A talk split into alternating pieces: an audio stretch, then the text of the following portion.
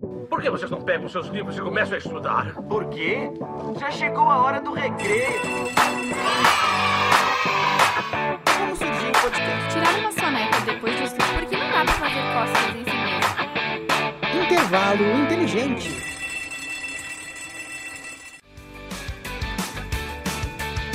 Que o shampoo tem a tampa pra cima e o condicionador tem a tampa pra baixo?